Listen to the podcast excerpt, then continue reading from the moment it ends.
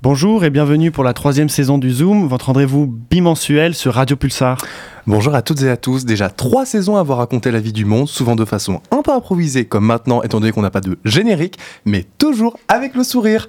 Chrysanthème est devenu papillon, nous avons commencé comme des petits poussets et nous sommes maintenant les maîtres du créneau de 17h. Oula, même après un Erasmus, notre Zerdus national a gardé son âme de poète à ce que je vois. Tel Baudelaire ou Mallarmé, il manie la plume comme personne. Mais dois-je te rappeler que nous sommes pas dans les midis de culture? Ici, on parle actu. C'est relou Mais donc là, l'idée, c'est que je présente les gens, c'est ça? Bah, c'est un peu le concept, ouais, de l'émission. Bon bah alors, c'est parti. On retrouve d'abord les anciens avec Alice qui va nous parler de la, de la, loi immigration qui est actuellement dans le débat public. On retrouve également Iker et Gaspard, nos sauveurs dans les situations périlleuses, qui revient pour des chroniques croustillantes. Alors les anciens, contents d'être là? Ça va bien et vous hein? Tranquille, au top, au top, c'est parfait. À fond, nickel. Et on n'oublie pas les moins anciens, avec Timoun, spécialiste de la politique nationale, qui nous parlera de la fracture au sein de la NUPES, et Lilian, qui décryptera les sénatoriales. Mais le Zoom, c'est aussi le renouvellement, avec de nouvelles têtes et de nouvelles chroniques. Avec Liam, qui va nous parler de fake news. Edith, qui ira au-delà des mers en analysant l'actualité internationale. Sarah, qui se faufilera entre les expos pour vous parler culture. Et comme on vous aime beaucoup, une nouvelle Sarah sera là pour le Flash Info. Et on n'oublie pas la technique avec notre sauveuse Shiraz. Sans elle, rien n'est possible. L'équipe est au grand complet, le Zoom est prêt. Vous écoutez Radio Pulsar, il est 17h01 et on commence tout de suite avec le flash info de Sarah, car on n'est jamais mieux servi que par l'actualité. Effectivement, on commence avec un petit résumé de l'actualité internationale, c'est ça Sarah? Oui, Basile, tout d'abord la guerre en Ukraine avec la rencontre à Washington entre le président des États-Unis Joe Biden et le président ukrainien Volodymyr Zelensky le 21 septembre dernier. L'objectif pour le président Zelensky était d'obtenir une réaffirmation du soutien américain, demande à laquelle Joe Biden a répondu favorablement et qui se traduit par une nouvelle aide militaire de 325 millions de dollars et notamment par la fourniture de systèmes de défense antiaérienne supplémentaires. On reste aux États-Unis avec les remboursements des prêts étudiants qui vont reprendre le 1er octobre, après une pause de trois ans liée à la pandémie de Covid-19. Environ 45 millions d'Américains sont concernés par cette reprise, qui devrait représenter un montant de 10 milliards de dollars par mois. Il s'agit d'un véritable défi pour de nombreux étudiants qui ont déjà été confrontés à une hausse du coût de la vie. Également dans l'actualité internationale, les conséquences du conflit au Haut-Karabakh entre l'Azerbaïdjan et les séparatistes euh, arméniens. Suite à l'offensive éclair de l'armée azerbaïdjanaise dimanche 24 septembre, le territoire se vide de ses habitants et l'Arménie a déjà accueilli plus de 50 000 réfugiés en provenance du Haut-Karabakh selon le Premier ministre arménien. L'Union européenne a rappelé la, la nécessité de garanties concernant l'accès de l'aide humanitaire et le respect des droits humains face à cette situation. Ok, super. On a les actus internationales. Est-ce qu'on peut maintenant passer au niveau national? Oui, alors en France maintenant, l'actualité c'est la prise de parole qui a été très attendue d'Emmanuel Macron lundi dernier, le 25 septembre, sur les actions du gouvernement pour le climat suite au Conseil de planification écologique. Les principales annonces sont un objectif de baisse des émissions de CO2 de 55% en 2030 par rapport à 1990, avec notamment la fin de l'utilisation du charbon d'ici au 1er janvier 2027, le financement à hauteur de 700 millions d'euros par l'État de la construction de 13 RER métropolitains et la volonté de produire 1 million de voitures électriques sur le territoire français à l'horizon 2027. Actualité sanitaire également ce début d'automne avec la campagne de vaccination contre le Covid-19 en France qui a été avancée au 2 octobre comme l'annonce le ministre de la Santé Aurélien Rousseau. Initialement prévue le 17 octobre, cette décision a été prise en raison de la hausse de la circulation du virus dans le pays. La campagne ciblera les personnes les plus fragiles, âgées de 65 ans et plus, ainsi que les personnes atteintes de comorbidité. Elles pourront recevoir une dose de rappel, quel que soit le vaccin reçu précédemment. En ce qui concerne l'actu sportive de la Coupe du Monde de rugby qui se déroule actuellement en France, l'équipe de France a remporté son dernier match contre la Namibie, mais le capitaine de l'équipe, Antoine Dupont, a été sérieusement blessé et s'est fracturé fracturé une partie du visage. Néanmoins, après avoir été opéré vendredi dernier à Toulouse, le staff de l'équipe de France déclare n'avoir pas trop de doutes sur la capacité d'Antoine Dupont à jouer le quart de finale de la compétition le 14 ou 15 octobre prochain. D'accord, ça c'est une bonne nouvelle. Et au niveau local, c'est quoi les actus? On passe aux actualités locales avec ce drame qui s'est déroulé dans la nuit du 25 septembre à Poitiers. Un jeune homme de 22 ans s'est noyé dans le Clin, voulant fuir la police alors qu'il était contrôlé à bord d'un véhicule volé. Après avoir percuté un scooter, en redémarrant, le véhicule a été retrouvé à l'arrêt sur les rives du Clin. Les secours arrivés sur place n'ont pas pu réanimer le jeune homme dont le corps a été repêché dans la rivière.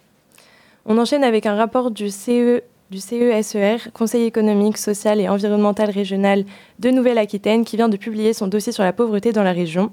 On y apprend que 33% des ménages de moins de 30 ans vivent sous le seuil de pauvreté à Grand Poitiers, alors que le taux moyen en Nouvelle-Aquitaine est de 23,2%.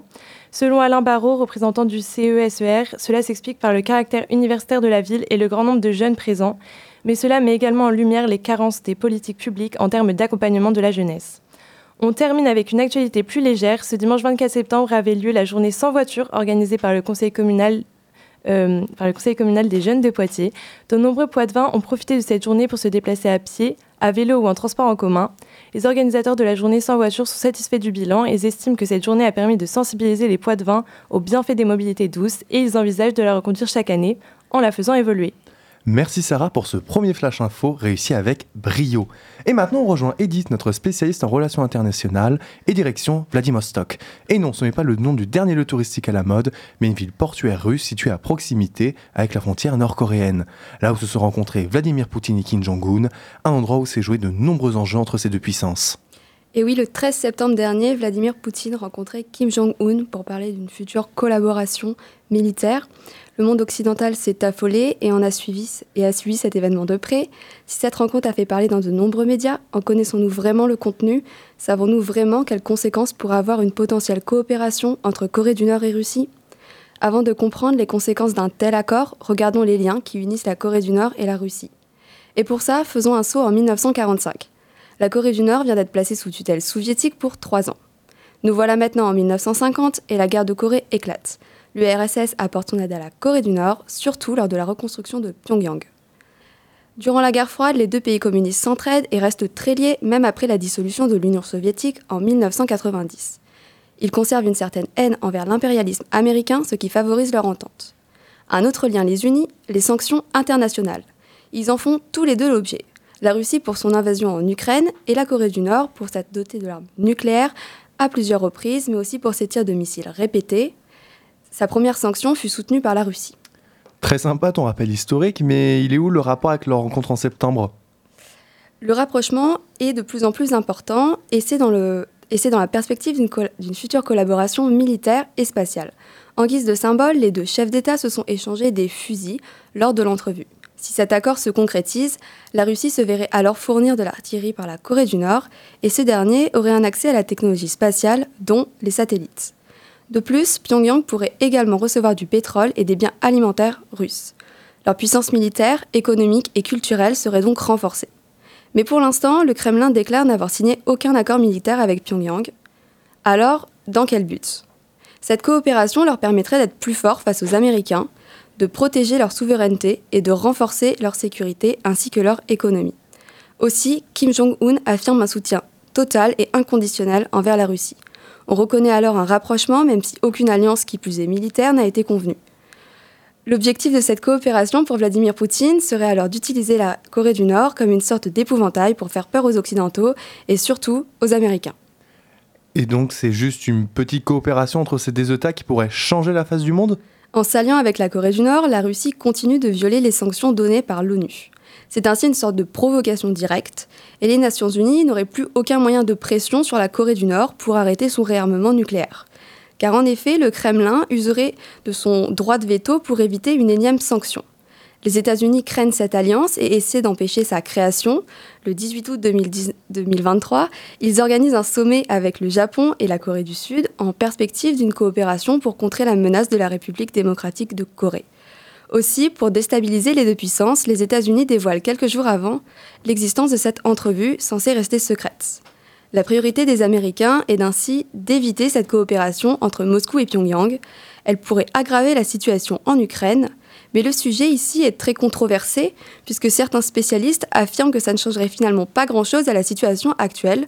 Le réel motif serait alors de faire une Russie paria, c'est-à-dire un pays totalement exclu de la communauté internationale on peut se demander si la paix et la sécurité mondiale sont en danger. Donc là, tu es en train de nous expliquer que cette rencontre pourrait impacter toute la diplomatie mondiale. Au cours de cette entrevue, en septembre 2023, la Corée du Nord et la Russie ont renforcé des liens datant de la Seconde Guerre mondiale en perspective d'un accord militaire. L'objectif est donc de renforcer leur diplomatie commune pour s'opposer aux États-Unis et à ses pays alliés. On constate également que cette rencontre aurait des conséquences sur la Chine, très liées avec ces deux pays, et notamment sur la question économique et militaire. Alors pourrait-elle se joindre à cette alliance si elle a lieu?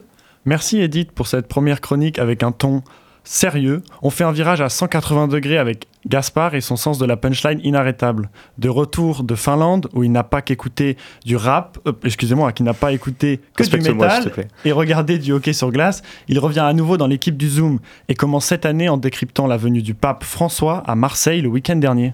Merci Basile. Bonjour à tous, chers auditeurs et auditrices. Enfin, de retour sur les ondes de Radio Pulsar, je me devais pour cette rentrée de traiter un sujet passionnant et propice au débat public.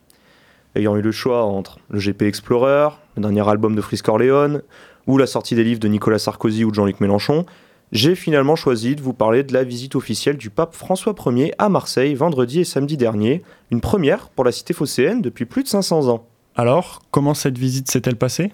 Bah, moi, j'imaginais un peu un programme avec d'abord euh, le pape qui tape des gros signes Joule dans les quartiers nord, puis on enchaîne une petite promenade sur la Canebière avec euh, en T-Max avec SCH, tu vois, Mhm. et enfin un bon gros aux armes lancé depuis le virage nord du Vélodrome. Bon, bien évidemment, euh, le Vatican a très vite enterré mes espoirs, et le pape euh, s'est contenté de serrer des mains, euh, faire un discours et accessoirement tenir une messe devant 70 000 personnes. C'est tout de suite moins fun, vous le devinez. Ainsi, on a vu le pape en fauteuil serrer la main aux membres du gouvernement. Et même si ça semble un peu anodin, j'aurais bien aimé entendre ce que Darmanin a bien pu dire au pape. Moi, j'imagine quelque chose comme euh, Vous avez assez de gardes suisses euh, au Vatican euh, pour contrôler la criminalité Ou euh, bon, si vous avez besoin d'un HLM, vous n'hésitez pas à faire appel à moi. hein. Non mais plus sérieusement, qu'a dit le pape et qu'est-ce que sa visite représente? Donc, globalement, la visite du pape à Marseille ressemblait à toutes ses visites officielles habituelles. Rencontre avec les élus, la population, petite prise de parole et une gigantesque messe. Mais dans le climat politique actuel européen, le pape a pris la parole sur un sujet euh, plus brûlant que la cheville de Neymar, les migrants. Il a tenu à rappeler les situations de vie désastreuses et la nécessité d'aider les migrants, mais surtout il a souligné l'indifférence des dirigeants politiques européens face à cette situation urgente un discours qui passe plutôt moyen chez certaines personnes. On a vu par exemple un journaliste de CNews euh, qualifier les paroles du pape de euh, discours de bisounours, fin de citation. Mais ce discours sur les migrants ne déplaît pas qu'aux médias type CNews. Il n'a pas aussi beaucoup plu aux élus et aux électeurs. Il faudrait, peut-être que je pense à relire mes fiches. ils n'ont pas l'air d'assumer vraiment la dissonance cognitive euh, de leur propre religion sur le sujet des migrants. Il est clair que pour eux, il y a une vraie distinction entre les papes, euh, entre guillemets, à l'ancienne, euh, comme Urbain II qui t'emmène toute sa clique en Israël récupérer des terres, et le petit Argentin en fauteuil qui passerait presque pour un islamo-gauchiste. Pour conclure, on n'oublie pas d'en placer une pour notre chef d'État qui, entre un banquet à Versailles avec Charlot et un petit France-Namibie devant la télé, a eu le temps d'aller assister à la messe du pape au Vélodrome, montrant encore une fois son attachement si fort à la laïcité. Bonne fin de semaine à tous, prenez soin de vous et à bientôt sur les ondes de Radio Pulsar. Comme vous l'aurez compris, ça dénonce avec Gaspard. Passons maintenant sur un peu plus du factuel avec Liam. Récemment, la Commission européenne a inclus l'énergie nucléaire ainsi que le gaz dans son label de financement vert. Pourtant, beaucoup ne considèrent pas le nucléaire et évidemment pas le gaz comme une énergie propre. Alors, vrai ou faux, le nucléaire est une énergie verte?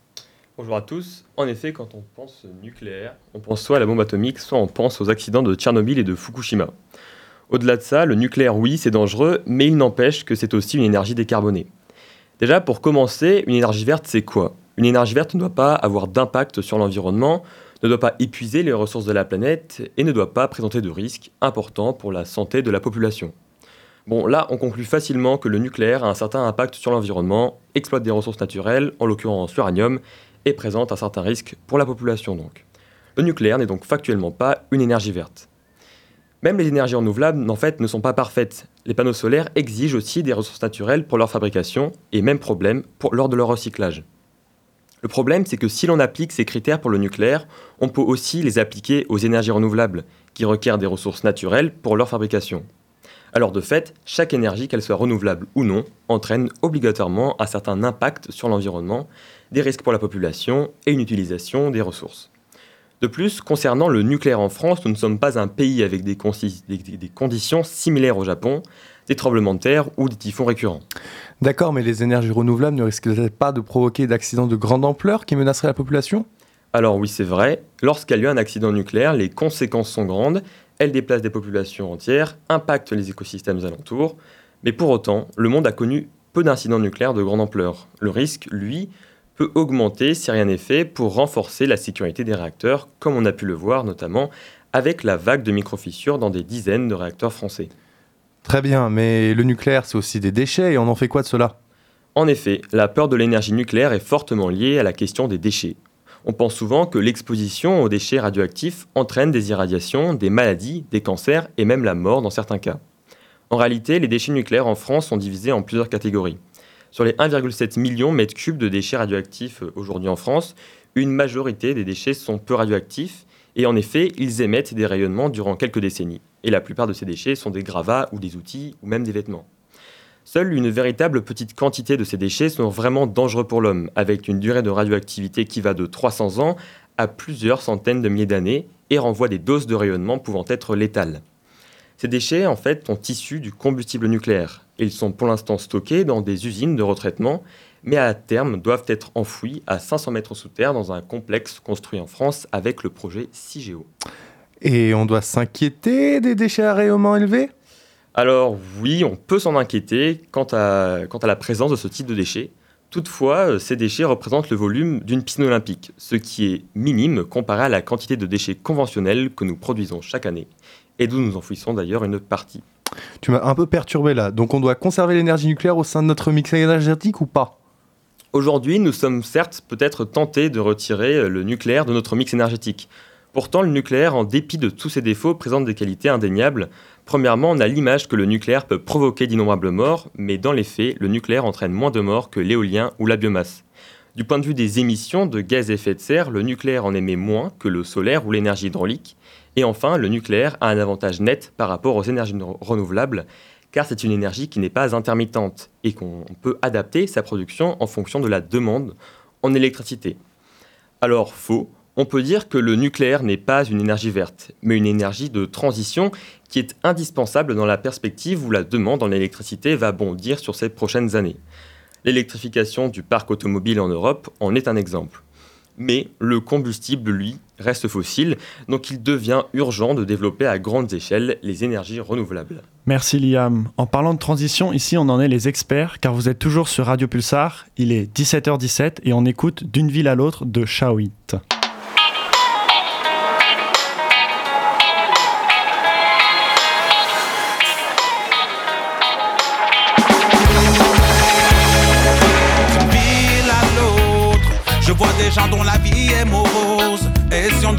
Cette qui les sépare de cette chose qu'on appelle le bonheur avant que la terre explose. Quand je regarde une vie à nôtre, je vois que les gens cherchent toujours la même chose. En quête de la vérité, ne sachant où regarder, fouillons sans cesse à droite et à gauche avant que la planète saute. Le monde démontre trop bien combien profonde est la honte de voir que de la haine. C'est depuis que le monde est mode. Il faut du monde pour faire un monde. Mais depuis que je suis au monde, je me rends compte qu'il manque d'amour sur cette terre. Partout c'est la rage qui monte. C'est fou ce qu'on raconte. Trop d'estomac qui compte, des bombes qui tombent. Tuant des innocents, cent mille à la ronde. De la guerre à la pollution, du nombre à véritable compte. D'immondes qui ferait retourner nos ancêtres dans leur tombe. Et nous nous essayons de vivre sans trop y penser. Nous avons tendance à nous dire que tu nous as abandonnés. Mais c'est plutôt le contraire qui arrive. Nous sommes les seuls à blâmer. Alors avant de s'autodétruire, avant d'y passer pour pas recommencer à prier, fouiller quand je voyage d'une ville à l'autre. Je vois des gens dont la vie est morose. Essayons de remplir cette fosse qui sépare de cette chose qu'on appelle le bonheur. Avant que la terre explose quand je regarde une vie à l'autre. Je vois que les gens cherchent toujours la même chose. En quête de la vérité, ne sachant où regarder. Fouillant sans cesse à droite et à gauche avant que la planète saute.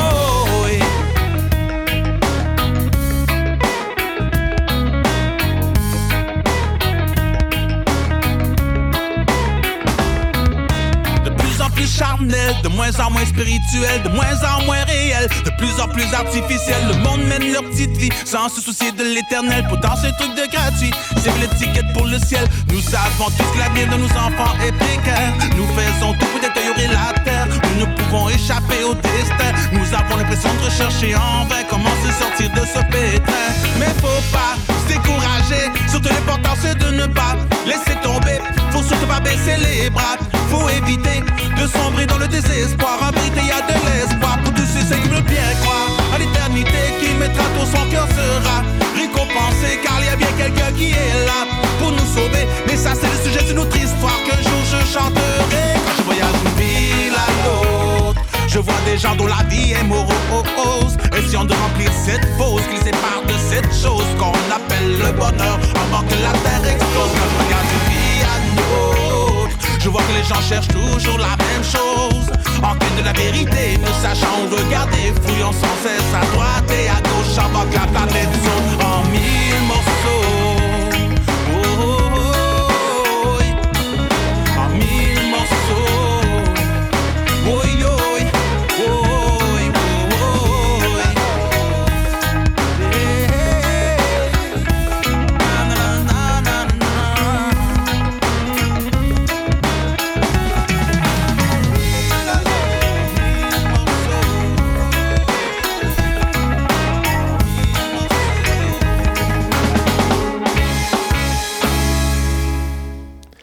C'était votre petit moment reggae québécois. Vous êtes toujours en direct du Zoom sur Radio Pulsar.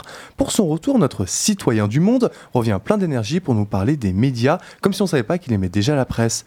Alors Basile, ça va flopper au concours de journalisme? Waouh, mais c'est génial de se sentir encouragé comme ça en tout cas. Surtout la prochaine fois, n'hésite pas à être encore moins content de m'écouter. hein.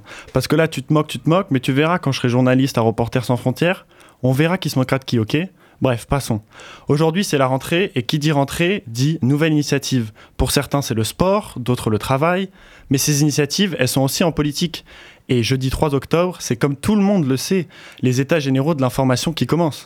Alors, t'es mignon, hein, mais alors personne le sait.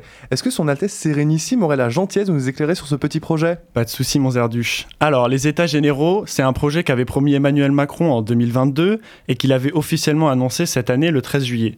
Piloté par un comité indépendant lui-même présidé par Christophe Deloire, secrétaire général de Reporters sans frontières, ces États généraux ont pour mission, selon les mots de son président, de, je cite, garantir le droit à l'information au XXIe siècle. Au programme, un grand tour de France des États généraux de l'information dans toutes les régions. Pour Christophe Deloire, l'objectif est d'avoir un plan d'action pour que les citoyens aient accès à une information, je cite, fiable et pluraliste. Et ce tour de France sera l'occasion de parler d'un tas de sujets, que ce soit qualité de l'information, financement du journalisme, indépendance éditoriale, réseaux sociaux et j'en passe. Je pense qu'à ce niveau-là, on va tous se cotiser pour t'acheter une flûte traversière. Est-ce que tu pourrais nous expliquer quand même les quelques limites du truc? Bah, si tu me laissais terminer ma chronique, peut-être que je pourrais aller jusque-là. C'est vrai qu'il y a plusieurs questions. Déjà, l'efficacité de ce genre d'initiative. C'est difficile de le dire maintenant, mais ce qu'on peut déjà dire, c'est que dans les prochaines semaines, le sujet de la presse va être discuté et médiatisé, et ça, c'est un point positif. Après, pour les résultats concrets, reste à voir. Le comité indépendant doit rendre à l'été 2024 un plan d'action, et ça devrait ensuite passer par le processus législatif. Donc compliqué d'évaluer son efficacité pour l'instant. Ensuite, il y a une question d'indépendance. C'est un sujet très chaud, la liberté de la presse, et Christophe Deloire le dit lui-même, il y aura des groupes de pression pendant les travaux du comité. Maintenant, attendons de voir comment le comité réagira et quels seront ces groupes de pression. Ah bah c'est sûr qu'entre la grève du GDG cet été et la garde à vue d'Arène la rue la semaine dernière, c'est un peu chaud. Bah oui, je sais, que j'allais y venir. Effectivement, le 13 juillet, quand Macron annonce ses états généraux de l'information, on est en pleine grève du JDD. C'est quoi la raison? La nomination comme directeur de Geoffroy Lejeune, anciennement à la tête de Valeurs Actuelles et ayant été condamné pour des contenus racistes. Derrière cette nomination, excusez-moi, il y a Vincent Bolloré qui n'en est pas à son premier coup d'essai pour les magouilles. Euh, et il a l'habitude, excusez-moi, de placer ses pions dans les nombreux journaux où il est actionnaire. Ensuite, le sujet chaud en ce moment, c'est la presse. C'est bien évidemment avec la garde à vue de Ariane Lavrieux, une journaliste pour le média Disclose, qui, le 19 septembre, a été victime de la perquisition de son domicile et de 48 heures de garde à vue. Elle est finalement sortie le 21 septembre. Elle est accusée d'avoir violé le secret de la défense nationale dans un article publié en fin 2021. Elle avait à cette époque enquêté sur une mission de renseignement français en Égypte à partir de 2016 et dont les informations collectées avaient été utilisées par l'État égyptien pour effectuer des frappes aériennes sur des contrebandiers présumés. La perquisition et la garde à vue avaient pour but de trouver les sources, or les journalistes ont un droit à la protection des sources. Bref, on espère que cette affaire ne fasse pas jurisprudence et que les journalistes ne soient pas freinés d'enquêter sur des affaires sensibles.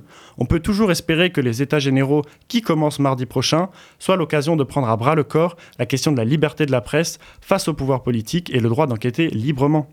En parlant de corruption des élites, le président du British Museum a annoncé qu'en août, environ 2000 œuvres ont été dérobées. Ce n'est pas bien sûr le seul musée concerné par le vol d'œuvres, mais heureusement pour nous, un tout nouvel Indiana Jones frappe le marché de l'art. Et oui, il s'appelle Arthur Brand, on le surnomme dans le milieu l'Indiana Jones de l'art. Il est néerlandais et son métier à lui, c'est de retrouver les œuvres volées.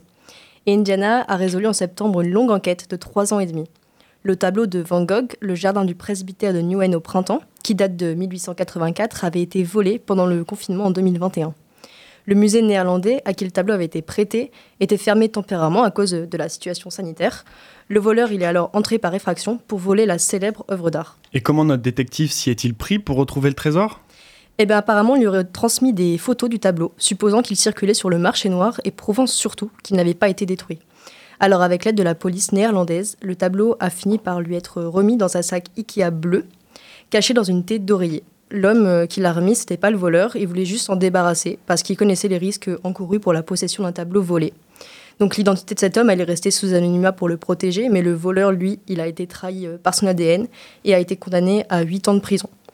Alors bien sûr, c'est un gros coup puisque le tableau était estimé à 3 à 6 millions d'euros, mais Arthur Brand n'en est pas à sa première affaire, il aurait déjà retrouvé environ 30 œuvres d'une valeur totale de 200 millions d'euros. À son palmarès, les statues en bronze des chevaux d'Hitler ou encore un tableau de Picasso. En gros, tu es en train de nous dire qu'il y a un gros problème de conservation dans les musées. Comment est-il possible de voler si facilement des œuvres aussi précieuses? Bah, En effet, l'annonce des 2000 œuvres volées euh, du British Museum a fait scandale. Et la raison est que les vols ne se sont pas faits parmi les œuvres exposées au public, mais dans les réserves. Et oui, si le musée renferme environ 8 millions d'œuvres d'art, seules 80 000 sont exposées. Les autres, elles sont entreposées euh, dans les réserves et peuvent servir à la recherche. Seulement, il semble plutôt facile de les voler. En témoigne l'ampleur des vols commis dans le musée britannique. On aurait même retrouvé des pièces en vente euh, sur le site d'enchères eBay. Alors bien sûr, cette affaire, euh, elle a eu de nombreuses conséquences. D'abord, le directeur du British Museum, Artwing Fisher, euh, accusé d'avoir manqué à son devoir, a démissionné euh, ce 25 août 2023. Un employé, lui, soupçonné de vol, a aussi été euh, renvoyé. Mais le scandale, il a aussi des répercussions au niveau international. Le British Museum a des, le British Museum, pardon, a des relations tendues avec Athènes depuis de nombreuses années. Pour cause, la ville grecque demande la restitution de la célèbre partie de la frise du Parthénon, qui est conservée à Londres puisque selon les Grecs, ce morceau de la frise aurait été pillé au début du XIXe siècle, mais Londres refuse de le rendre, affirmant qu'il avait été acquis légalement. Seulement, ce scandale médiatique remet en question la place de cette frise à Londres. Ne serait-elle pas en effet plus en sécurité à Athènes? Cette affaire, elle pourrait donc être un tournant dans la géopolitique de l'art. Une autre affaire dans ce domaine doit être abordée, c'est la restitution des œuvres d'art africaines aux pays africains. En effet, Beaucoup ont été rapportés en France durant la colonisation. Seulement, tous les pays africains ne disposent pas de l'argent nécessaire à leur entretien. Un autre frein, c'est le climat de guerre qui pourrait porter un grand préjudice aux œuvres d'art. Mais l'art est aussi une très grande source de revenus et un moyen de s'affirmer autour d'une identité commune, d'un passé et d'une culture. Alors, la culture doit-elle retourner dans son pays d'origine ou doit-on privilégier leur conservation? Merci pour cette question. On se la garde pour la prochaine dissertation. Et en parlant de conservation de trucs très très très très vieux, parlons du Sénat. Dimanche, les grands électeurs ont renouvelé la moitié de la Haute Assemblée. Lilian nous raconte les artères du Palais du Luxembourg. Bonjour à tous et à toutes, je m'appelle Lilian et je vous présente toutes les deux semaines les actualités parlementaires. Et justement, en ce moment, le Parlement est, est pleinement en mouvement. La raison? S'y est déroulée dimanche dernier une élection d'une grande importance. Que dis-je? D'une importance capitale, les élections sénatoriales. En effet, tous les trois ans, le Sénat se fait une cure de jouvence et renouvelle la moitié des 348 sénateurs qui la composent. Tu me parles d'une cure de jouvence en vrai. Avec la moyenne d'âge qu'ils ont, ils vont sauver le système de retraite à eux tout seuls. Et finalement, à quoi ça sert encore le Sénat? Oui, contrairement aux préjugés un peu simples consistant à dire que le Sénat est inutile, cette institution possède un grand nombre de compétences qui lui donnent une grande importance. Dans notre République, le pouvoir législatif est détenu par le Parlement. Ce dernier est constitué de deux chambres, l'Assemblée nationale et le Sénat. Ces deux chambres parlementaires possèdent le même rôle, proposer et voter la loi, ainsi que contrôler les actions du gouvernement. Mais dans ce cas-là, ça sert à quoi d'avoir deux chambres? L'Assemblée nationale se suffit à elle-même, non? C'est un débat. Mais ce qui est sûr, c'est que les deux chambres ne sont pas identiques. Premièrement, les deux chambres ne représentent pas les mêmes personnes. En effet, alors que les députés de l'Assemblée nationale sont élus au suffrage universel direct, le Sénat est élu par un collège de grands électeurs. Ces électeurs sont majoritairement composés d'élus locaux, ce qui fait du Sénat un représentant des collectivités territoriales. La deuxième différence entre ces chambres est la responsabilité du gouvernement devant celle-ci. Je m'explique. Le gouvernement est responsable politiquement devant l'Assemblée nationale, c'est-à-dire qu'il doit avoir une majorité de députés de son camp à l'Assemblée pour espérer faire passer ses projets de loi. Si ce n'est pas le cas, le gouvernement peut être bloqué par l'Assemblée et obligé d'adopter ses projets de loi sans l'accord du Parlement, en utilisant le fameux article 49 alinéa 3 de la Constitution. Mais en cas d'utilisation du 49.3, le gouvernement engage sa responsabilité et s'expose à une motion de censure. C'est-à-dire que le gouvernement laisse aux députés la possibilité de le renverser par un vote. La responsabilité politique du gouvernement face à l'Assemblée nationale relève donc d'un équilibre des pouvoirs et explique les relations souvent tendues entre les ministres et les députés. Or, contrairement à l'Assemblée nationale, le Sénat n'a pas de pouvoir de dissolution sur le gouvernement. De même, les lois votées par le Sénat doivent nécessairement être votées par l'Assemblée nationale pour être exécutoires. En bref, l'Assemblée a toujours le dernier mot. Oui, d'accord, c'est ce que je disais, quoi. Ça sert strictement à rien. Non, bien au contraire. Le Sénat, conscient de son rôle, privilégie l'échange et le compromis aux insultes et autres obstructions parlementaires. Plus qu'un rôle politique, le Sénat analyse, rédige et corrige les propositions de loi de l'Assemblée et les projets de loi du gouvernement. Loin des tactiques politiciennes, le Sénat débat sur le fond et de manière démocratique, peu importe l'étiquette politique du texte qui leur est présenté. Car là est toute la force du Sénat, le compromis.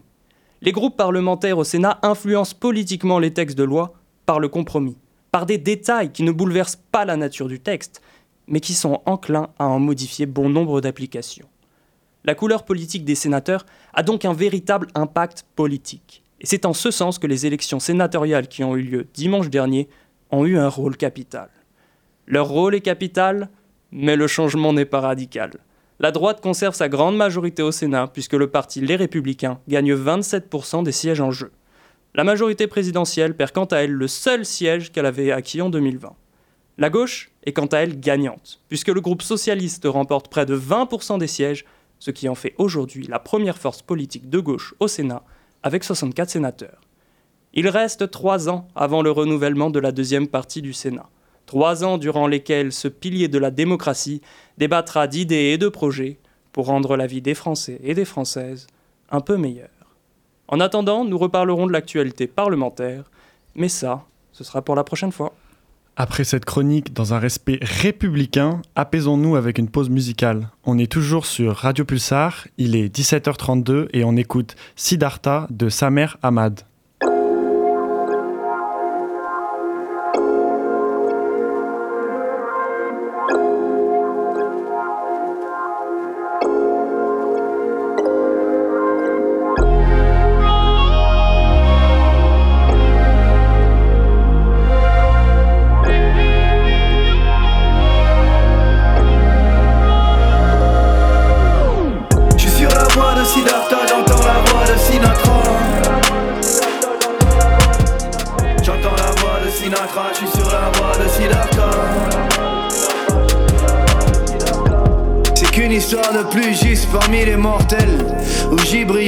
Comme un miroir de bordel. Y a des adultes, donc des insultes. Partir un culte, finit pointure sur son point de chute. C'est l'amour du risque qui viendra dompter le monstre. On brille dans l'ombre, un peu comme Briggs dans le Bronx. Qu'à la distance, jette mon disque dans ce monde. Smoke la pierre de lune, donc smoke à perte de vue. La plume est musculaire, check le surplus de texte. La force d'une main tendue ou bien du subtexte. Flex sans scrupule, la scène est tubuesque. Et je lâche du lest pour prendre du bon temps, longtemps. Je sur cet instru qui s'en plaindrait. Perdant, vaincu, génie à l'insu de mon plein gré. Yeah, Chico comprende. J'entends la voix de Sinatra, je suis sur la voie de Siddhartha. Voilà, suis comme sumérien, j'assume. En souterrain, en somme, pas d'étendard. Papa, je pisse sur tes standards. Car les vrais savent et passent aux aveux. Stand-by, paradoxal, la rue m'observe, mais je parle aux arbres. Mais je suis normal en fait, normalement en vrai. Nonchalant, je suis plein de souvenirs, malin j'en sais. Y'a cette démarche de Carlito, vapeur de White Widow. Skater comme latino en été. J'prends pour Carlito avec copine de lycée. Rappelé comme latino sur la colline de Cyprès.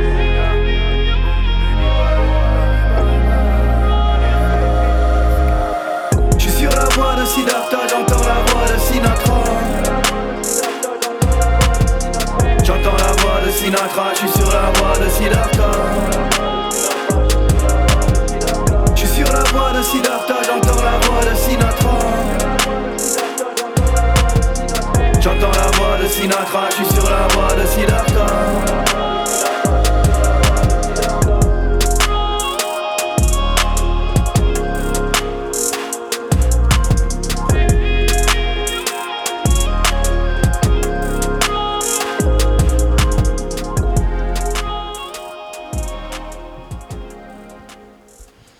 J'espère que tout va toujours très bien chez vous. Il est 17h35 et vous êtes toujours sur Radio Pulsar. Alors, on va passer à. Euh, Basile. euh, Quoi Quoi couper Allez, ça démarre, on passe à la chronique. Attends, attends, on va faire un vrai lancement quand même.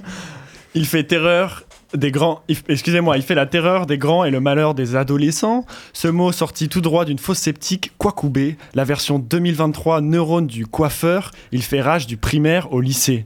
Mais d'où vient ce mot? Quel est son usage? Bonjour Iker. Bonjour. Tu es parti à la rencontre de cette nouvelle espèce, la génération Kwakubé, pour y répondre.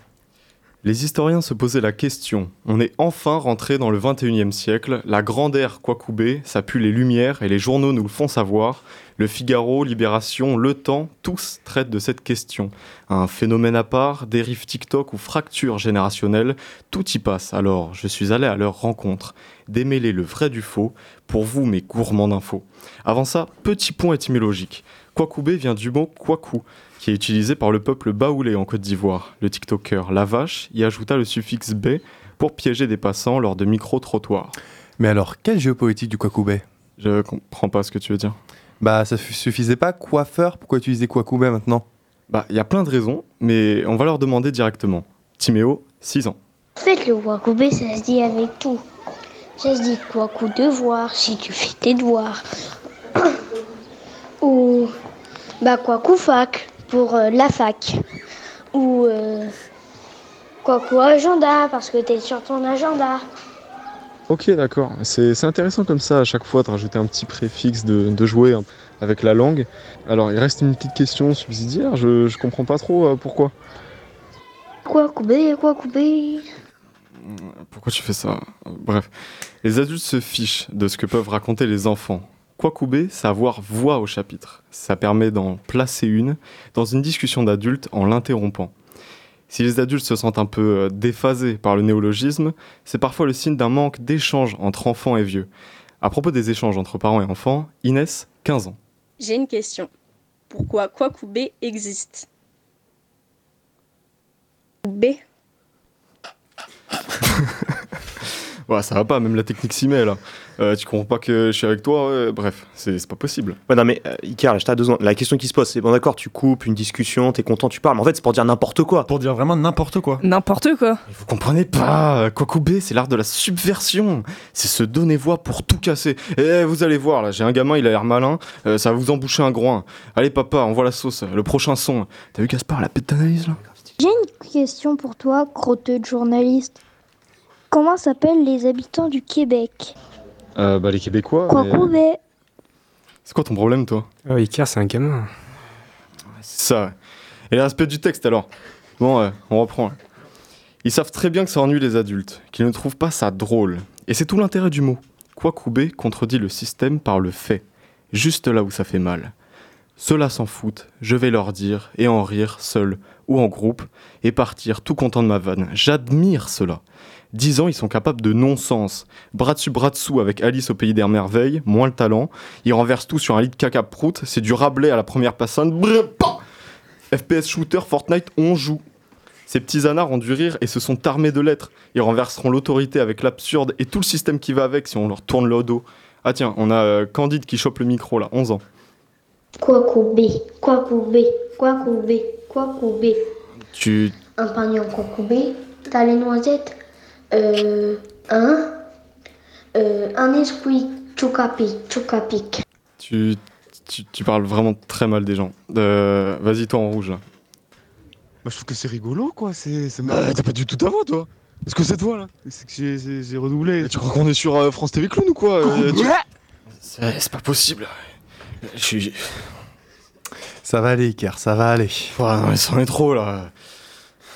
Allez, Oh, tu- tiens, on a un peu plus de 30 secondes. Oh non, mais qu'est-ce qui se passe Oh là non, attendez, attendez, il est en train de se transformer là. Mais comment ça, Iker Attends, il, il se transforme, il se transforme en éditorialiste du Figaro. Ils s'en foutent de notre héritage, l'identité républicaine, du... Enfin, quoi coup, euh, vous en avez pas marre de vous apprendre la langue française? Tu crois qu'on est là pour jouer ou quoi? Euh, quoi couper, si je puis me permettre Bon, on va passer à la prochaine chronique. Ah, j'ai- pas fini, j'ai pas ouais, fini. Ouais, Merci Iker pour ces chroniques euh, disruptives et éclairantes. Maintenant, attardons-nous sur l'actualité politique marquante de ces derniers jours. Timoun, si j'ai bien compris, tu vas nous parler d'une polémique qui a touché la NUPES C'est ça. Bonjour, chers auditeurs, chères auditrices. Oui, Basile, aujourd'hui, nous allons nous pencher sur une petite phrase, lourde de sens, aux conséquences peut-être dévastatrices. Cette polémique est l'œuvre de la députée insoumise de la 6e circonscription de Paris, Sophia Chikirou, qui a comparé sur Facebook, donc le 20 septembre dernier, le leader communiste Fabien Roussel à Jacques Doriot. Une question nous vient directement à l'esprit, mais qui est ce fameux Jacques Doriot? Bah, Le moins qu'on puisse dire, c'est que la comparaison n'est pas très flatteuse, voire carrément diffamante. En effet, Jacques Doriot était un homme politique et journaliste français né en 1898 dans une famille ouvrière. Il adhère très vite aux idéaux de gauche et s'engage en 1920 chez les jeunesses communistes, puis adhère au Parti communiste français, dont il est exclu en 1934 à cause de premières dérives vers l'extrême droite. Mais c'est durant la Seconde Guerre mondiale que le natif de Bresles, dans l'Oise, va tristement se faire remarquer en intégrant le gouvernement de Vichy et en collaborant directement avec ce dernier. Il ira même jusqu'à prendre les armes et combattre sur le front de l'Est avec l'uniforme allemand. Mais comment la gauche a-t-elle réagi face à une telle comparaison? Vous vous en doutez, cette comparaison a suscité de vives réactions chez plusieurs responsables politiques de l'ANUPS. En signe de contestation, une tribune signée par plus de 50 parlementaires de gauche, dont Anne Hidalgo ou encore Yannick Jadot, a vu le jour en dénonçant, je cite, des propos extrêmement graves, assimilant Fabien Roussel au collaborationniste Doriot.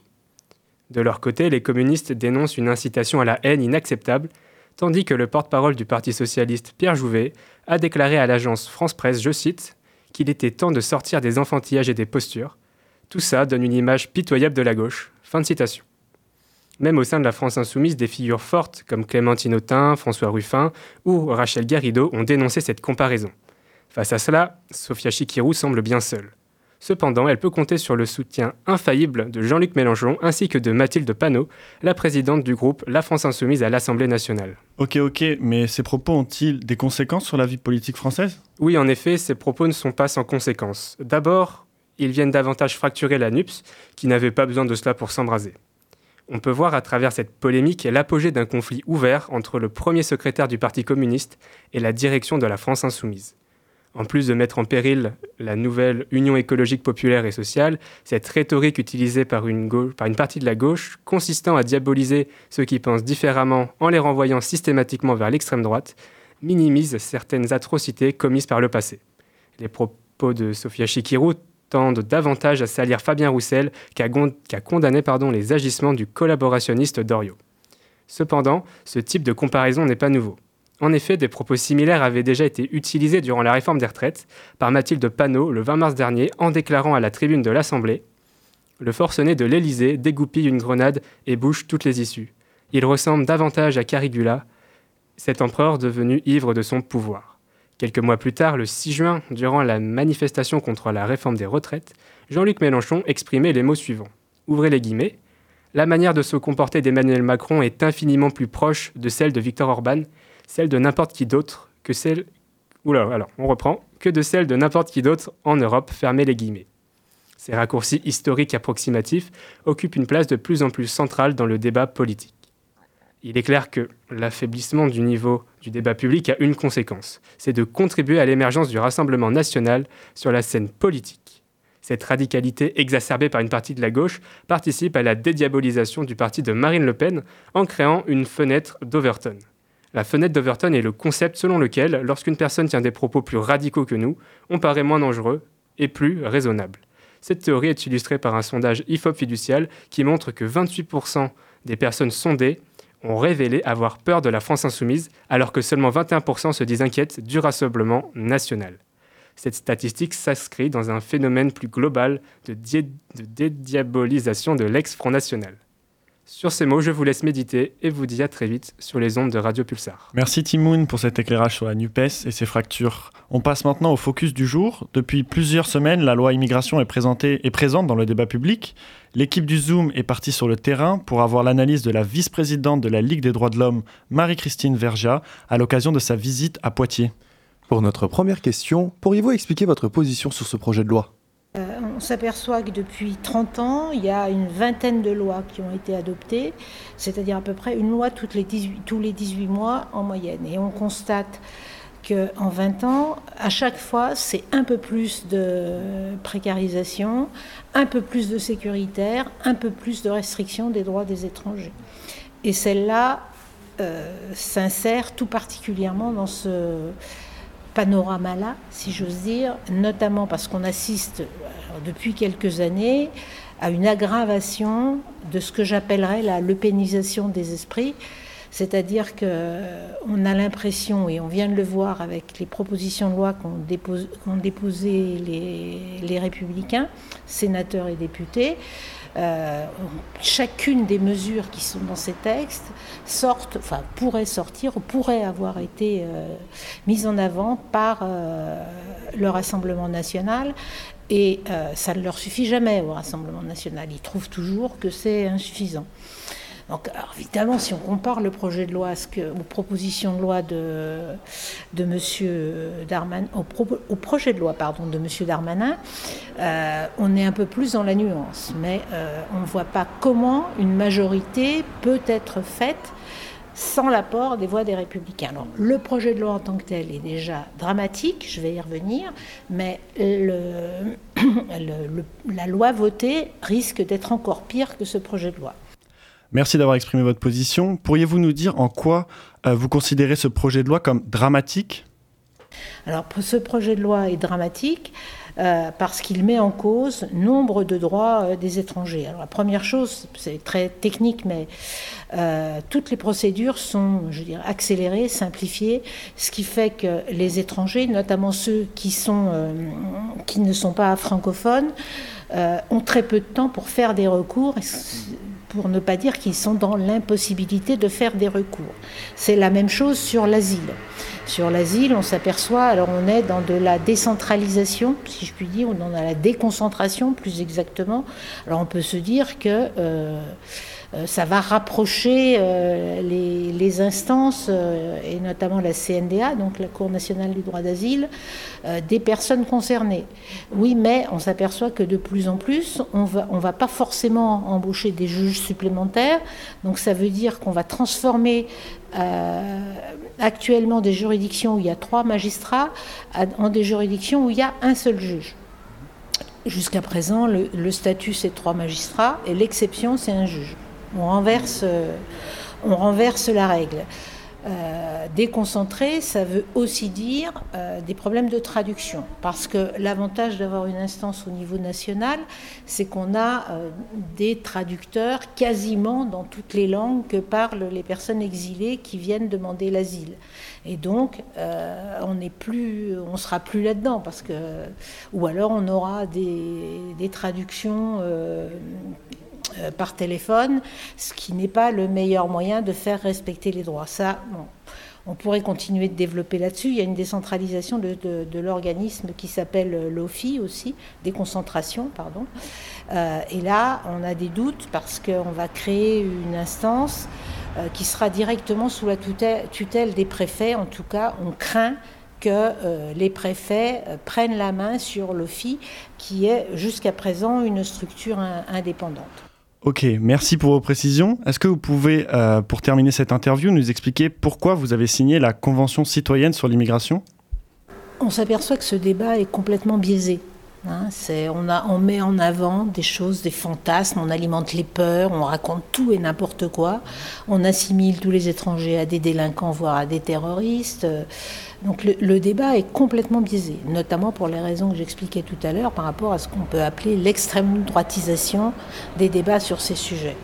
Donc un certain nombre d'associations, mais aussi beaucoup de chercheurs, puisque la pétition a été signée par euh, 450 chercheurs scientifiques qui travaillent sur ces questions, euh, demandent d'une certaine façon qu'on utilise leurs travaux euh, pour euh, poser de façon sereine le débat et permettre d'informer hein, et de dialoguer euh, comme ça a été fait sur les questions environnementales. Il ne s'agit pas de dire on sait comment ça s'est fini, si je puis dire, mais l'idée c'est vraiment le débat. C'est de pouvoir mettre en avant cette question qui est si difficile à, à discuter, y compris parce qu'on manipule les, les sondages et donc on manipule l'opinion publique.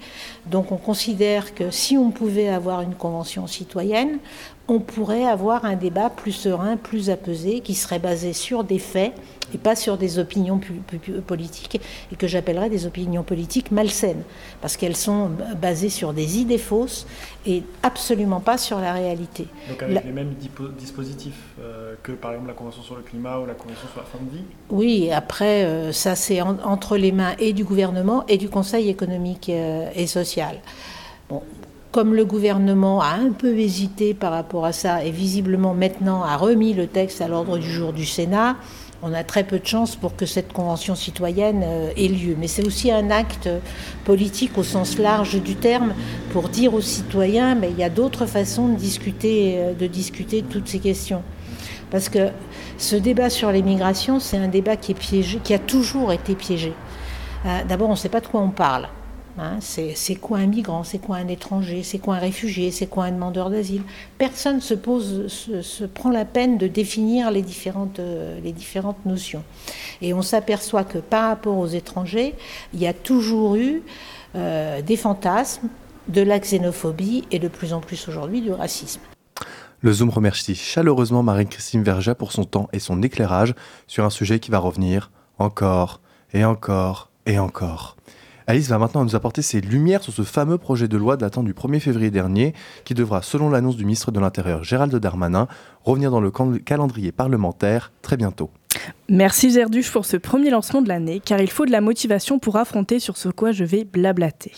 Depuis le début du printemps arabe, de nombreuses personnes ont migré vers l'Europe pour fuir la guerre, les instabilités politiques, les crises économiques et trouver de meilleures conditions de vie. La France, comme d'autres pays européens, a donc fait face à l'arrivée de nombreux réfugiés et exilés provenant principalement des pays d'Afrique et du Moyen-Orient. Un contexte qui polarise énormément les Françaises et les Français et qui est géré de manière assez alambiquée par le gouvernement. Pour prouver son investissement, il avait déposé le 1er février dernier au Conseil des ministres son projet de loi sur l'immigration et l'intégration pour donner un nouveau cadre juridique à l'accueil ou à l'éloignement des réfugiés. Le projet de loi comprend plusieurs volets, avec au menu une section sur le travail, sur l'intégration et les titres de séjour, sur le renforcement des éloignements et sur l'asile. Ma douce France, cher pays de mon enfance, bercé de tendre insouciance, de Charles Trenet. Désolé au passage pour ces mélodies douteuses, mais la France n'est plus si insouciante, mais bien consciente des enjeux qui se jouent quand on parle de migration. La France fait face à une pénurie de main-d'œuvre. Ainsi, un des objectifs premiers de ce projet de loi serait la création d'une carte d'un an pour régulariser la situation des travailleurs et travailleuses dans les métiers en tension, donc c'est-à-dire restauration, bâtiment et encore d'autres. Et même dans les hôpitaux où le gouvernement prévoit une carte de séjour pluriannuelle pour les talents professions médicales et de la pharmacie. Tu nous parles de travail là, mais il n'y a pas que ça dans la vie. Non, loin de là, ce serait mal connaître le gouvernement. Pour l'intégration, le projet exige, le projet exige un, nouveau, un niveau minimum de français et le respect des principes de la République, mais sur ce niveau, il n'y a pas beaucoup de changements. Cependant, il y aura une fermeté plus importante pour faciliter les éloignements des étrangers qui représentent une menace grave pour l'ordre public ou qui vivent de manière irrégulière sur le territoire, ce qui induit une interdiction du territoire et une reconduite forcée à la frontière. Un des changements significatifs sera l'interdiction de placer en centre de rétention administrative les mineurs de moins de 16 ans accompagnement d'un majeur, ce qui ne s'appliquera pas pour les jeunes entre 16 et 18 ans qui seront traités à la même enseigne que les adultes. Coïncidence ou simplement un pur hasard, mais ce projet de loi refait surface au même moment où la Sicile fait face à une vague migratoire. Plus de 8500 personnes, hommes, femmes et enfants, sont arrivés à Lampedusa dans le courant de la semaine dernière, en réponse à cette crise, si l'on doit l'impeler ainsi, notre cher ministre de l'Intérieur, Gérald Darmanin, décide de mener une politique de fermeté face à ces arrivées et affirme avec des paroles incisives que la France ne sera pas une terre d'accueil. Mais quelle stratégie les États devraient employer pour répondre efficacement à ces crises migratoires, entre guillemets? Face à ces crises, dont celle de Lampedusa, il faudrait que les pays européens collaborent en créant un cadre juridique et d'accueil cohérent au lieu de se refiler la patate chaude et de ne pas respecter les droits humains. La France et l'Italie ont été plusieurs fois sous tension afin de gérer ces contextes de forte influence migratoire, car à force de proclamer haut et fort qu'il faut employer de la fermeté pour endiguer l'arrivée de réfugiés, Rien ne change, les réfugiés et demandeurs d'asile sont toujours dans la même situation, souvent maltraités et renvoyés dans leur pays où il n'y a plus d'espoir. Ce que la France ne précise pas dans son projet de loi est sa collaboration avec des États tampons pour désengorger les arrivées sur le sol français, comme par exemple avec la Côte d'Ivoire ou la Turquie. Suivant la logique française, mieux vaut payer des pays hors Europe pour faire le travail que de fournir une solution à l'échelle européenne de collaboration, de discussion et de fournir une législation claire, humaine, qui permet une organisation pour venir en aide aux personnes en détresse. Les discours politiques sont souvent répétitifs, sourds et décalés de la réalité, car Lampedusa n'est ni la première ni la dernière de ces situations de crise de ce type. La question de solidarité entre les pays européens n'est pas d'hier, mais gérer une nouvelle forme de crise migratoire est actuelle mais il est toujours plus facile de se lamenter et de fermer les yeux face à la réalité et au passé que d'agir efficacement. Merci pour ce focus sur la loi immigration. On arrive malheureusement déjà à la fin de l'émission. Mais avant de vous quitter, on passe à l'agenda où on fait un tour des événements à ne pas louper. Et pour bien terminer l'émission, je me devais de vous parler de l'événement de ce week-end. De vendredi à dimanche, le parc des expositions accueille une grande braderie Emmaüs. C'est l'occasion de compléter votre garde-robe d'automne de façon responsable et solidaire. Si ça vous tente, je vous rappelle que l'entrée se fera rue Allende. C'est uniquement en espace excusez-moi, c'est uniquement ouvert de 10h à 19h. Et petite astuce, venez à la fin du week-end, il y aura moins de choix, mais les prix vont être dégressifs au cours du week-end. Je dis ça, je dis rien. Et bon, après ce petit lobbyisme pour la seconde main, on passe à un peu de culture avec une exposition sur la découverte d'un crâne au Tchad datant de 7 millions d'années. Cette découverte a été faite par Michel Brunet et son équipe en 2011 et vous pouvez admirer gratuitement à l'espace des France le moulage du crâne de ce primate excusez-moi, nommé Toumaï, comme le nom du parking de la gare. Voilà, grâce au Zoom, vous travaillez également votre géographie et vous retrouverez également à l'espace des France une exposition photo sur la vie de Michel Brunet, pas besoin de vous presser, l'expo se termine que le 31 décembre. Et pour continuer sur l'actu de l'espace Mendes France, si vous êtes à Poitiers samedi, n'hésitez pas à vous rendre à la table ronde organisée par Mediapart. Plusieurs journalistes de Mediapart discuteront du traitement médiatique des violences sexistes et sexuelles. L'entrée est gratuite, c'est de 14 à 18h30 et il faut réserver en ligne, je vous le précise. Vous retrouverez toutes les infos sur le site internet de la ville de Poitiers. Le Zoom, c'est malheureusement déjà terminé, mais on revient dans deux semaines, toujours plus haut, toujours plus fort. En attendant, vous pourrez retrouver le replay de l'émission sur le site de Radio Pulsar dès demain. Et n'oubliez pas les loulous, on n'est jamais mieux servi que par l'actualité.